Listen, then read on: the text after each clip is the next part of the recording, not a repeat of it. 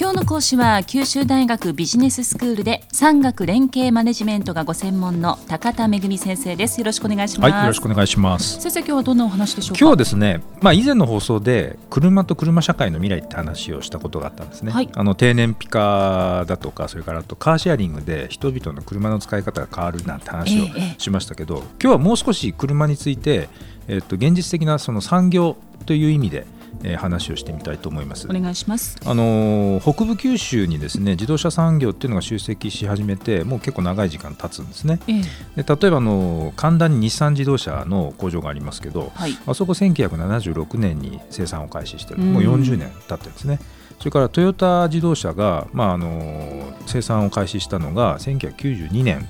えー、なんですねですからもう20年、はいえーね、以上経過していると。いうことなんです。あとあの大分の中津にダイハツの工場がありますけれどもそこ2004年に開始していると。それであのそういった自動車産業があのメーカーが生産拠点をこう置き始めたということで、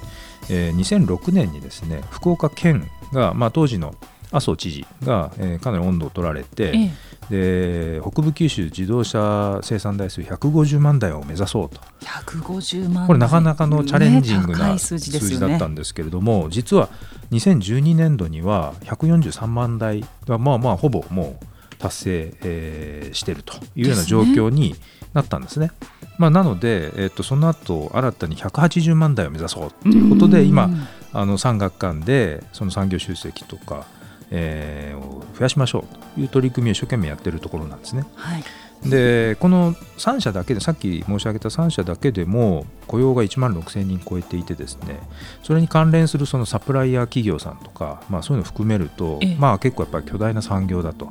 言えるわけですね。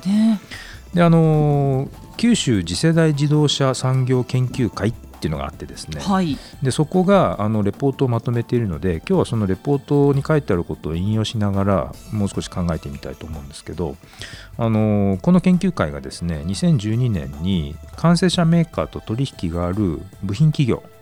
にアンケートを行ったんですね。ええ、それで、えー、っとそうするとその部品企業の多くはですねまあ完成車メーカーから声がかかってそれで、えー、関東とかあるいは、えー、東海地域から九州に移ってきたというような経緯がほとんどだったということなんですね。ただですねこれどのくらい高度な機能を北部九州に移したかっていうと、えー、研究開発とか設計部門っていうの両方を持ってる一次サプライヤー企業っていうのがまあ17%にしかにとどまってるわけですね。で加えてその9割が今後もこの機能を新たに持つ予定はないというふうに考えあの回答しているわけです。で結局ですねその一次サプライヤー企業っていうのは中枢が関東とか東海の方にあって、えー、で九州ってあくまでも製造の現場ですっていう位置づけしかないんですよね。ということですね。であとあの一次サプライヤーだけじゃなくてもともとここの地場に、えー、っと立地していた企業さんとかだとさらにその比率が低くてですね、まあ、研究開発とか設計両方持ってるところってまあ12%に過ぎないんですね。でおまけに、まあ、メーカーから要請があってもそういった機能を持つ予定はないよっていうのは、まあ、4分の3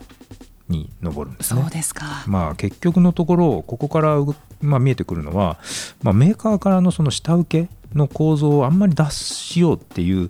あのあんまり強い意志がこう見えないなということがまあ言えるんですそうですね。であのちょっと話全然変わるんですけど昨年の夏にですねこの放送の中で ILC って言ってあの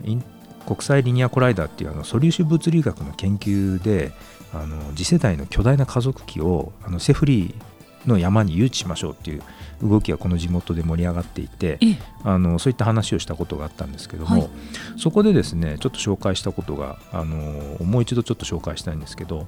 あの例えばスイスにですねのジュネーブに今セルンっていう研究機関があってそこにあの大きな加速器があるんですね。はい、でその世界最大規模の加速器が1997年から2001年までにいろんなこう技術開発でアップグレードやったんですけれども、その5年間そのセルンっていうその機関と共同で技術開発をした実施企業のなんと38%はセルンとのその取引が終わった後に自分の会社が独自の新製品の開発をやってで成功しているということを言ってるんですね。とてもいい影響があったってことですね。そうなんです。それからなんと過半数以上がですねセルンと取引があったことによってその後自社の売り上げが増えたということを言ってるんです。でこれ大企業なのかっていうと実はそうじゃなくてこのセルンの調査の対象企業の9割っていうのは従業員数が200人以下の中小企業なんですよ。そうですかなので中小企業であっても高いレベルのものづくり力を持っていたらそういったセルンみたいな巨大な研究機関と最先端の共同開発を経験してそれをこうてこに国際的な競争力を高めるっていうことをあのちゃっかりやってるんですね。うんでまあ翻ってまたこれを自動車産業に戻して考えるとどうだろうかってこと。でもちろん同列にあの加速器とですね自動車って全く違いますので、えー、簡単な比較はできないんですけれども、はい、まあ、いずれにせよそのそれなりのやっぱり自社に技術力を持っているそういう九州の中小企業さんがですね完成車メーカーとやっぱりもっと共同で先端のいろんな部品開発だとかに取り組んで国際的な競争力を高めるっていうことはできないんだろうかというふうにまあ思うわけです。えー、それでは先生今日のまとめをお願いします。はい。えー、北部九州の自動車産業っていうのは180万台の生産を目標に、まあ、今切磋琢磨続けてるんですけれども実は、えー、一次サプライヤーとか地元企業には研究開発とか設計部門を持っている比率が低いんですねでここをどうやって高度化するかっていうのは今非常に大きな課題なんじゃないかなということです今日の講師は九州大学ビジネススクールで産学連携マネジメントがご専門の高田恵先生でした。ありがとうございました。はいありがとうございます。さてビビックモーニングビジネススクールはブログからポッドキャストでもお聞きいただけます。また毎回の内容をまとめたものも掲載していますのでぜひ読んでお楽しみください。過去に放送したものも遡って聞くことができますビビックモーニングビジネススクールで検索してください。ビビックモーニングビジネススクールお相手は勝木千鶴でした。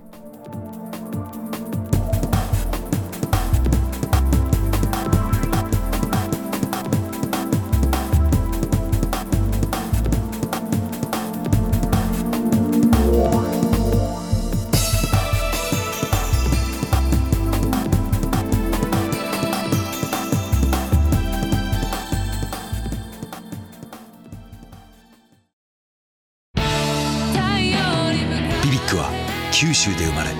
九州の人たちに光を届けています。九州のお客様が光り輝くように。それが QTnet の変わらない思いです。キラキラつながる QTnet。